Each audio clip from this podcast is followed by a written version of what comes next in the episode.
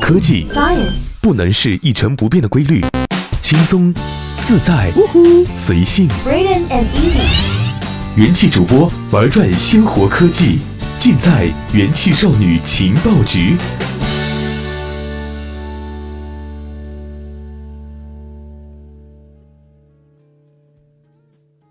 欢迎收听用智商捍卫节操，用情商坚守美貌的元气少女情报局，我是珊珊。去年大约也是在这个时候啊，上海彩虹室内合唱团一首《春节自救指南》是刷爆了微博和朋友圈，无数小伙伴在听完之后是拍腿惊呼：“哇，这就是过年回家时的我本人了！”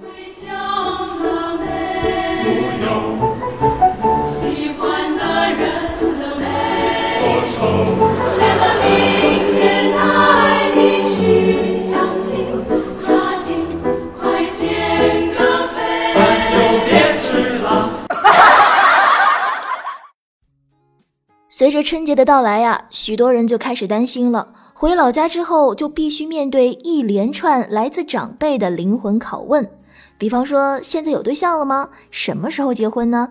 什么时候要生孩子呢？你买房了吗？你买车了吗？诸如此类的问题啊，在春节前都会被网友们拿出来特别的调侃一番。而这样的调侃，在近几年来似乎有着愈来愈多的趋势。这当然不是无迹可寻的。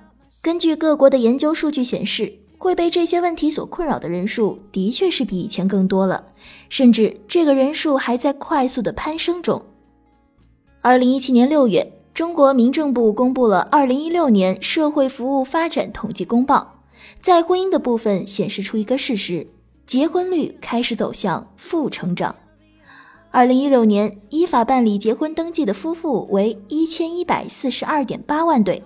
这个数字相比前一年是下降了百分之六点七，整体的结婚率从二零一三年开始就已经不再保持正成长，而是在逐年的下滑。与此同时，离婚率从二零零九年开始也已经是在逐年的增长了。与大陆相比，台湾社会的情况就是更加明显了。根据台湾内政部的统计报告，截止二零一六年年底，台湾二十岁以上、四十岁以下的人口。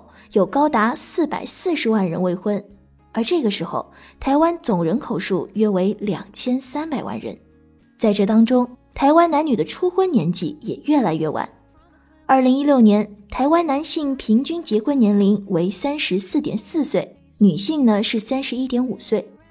对不少人来说，传统意义上的适婚年纪俨然只剩下了参考的意义。在亚洲。这样的晚婚和不婚的趋势，到了日本又变成了一个更加清晰的轮廓。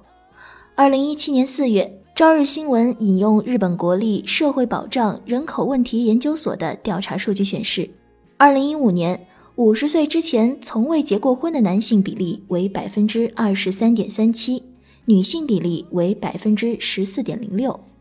相较于二零一零年的调查数据显示。男女比例是分别增加了三个百分点，成为了历史新高。此外，日本知名广告与调查公司博报堂调查显示，日本男性的终身未婚率到二零三五年将接近百分之三十，女性接近百分之二十。到了二零三五年，日本十五岁以上人口中会有四千八百零五万是单身者，有配偶者约为五千二百七十九万。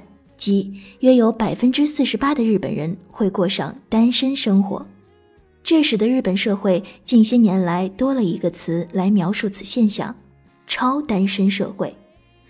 日本管理学作家大前研一二零一六年就曾出版一本书《低欲望社会》，这里边就已经讲述了日本年轻人对于许多事情的看法已经有了根本上的改变，不结婚只是这些现象的具体体现之一。大前研一强调，低欲望社会是人类不曾经历过的现象，也是日本比世界其他各国更早出现的社会现象。日本人，尤其是处于长期不景气状况下的三十五岁以下的青壮年日本人，他们对于未来感到惶惶不安，不想背负着沉重的房贷或者是结婚生子的压力。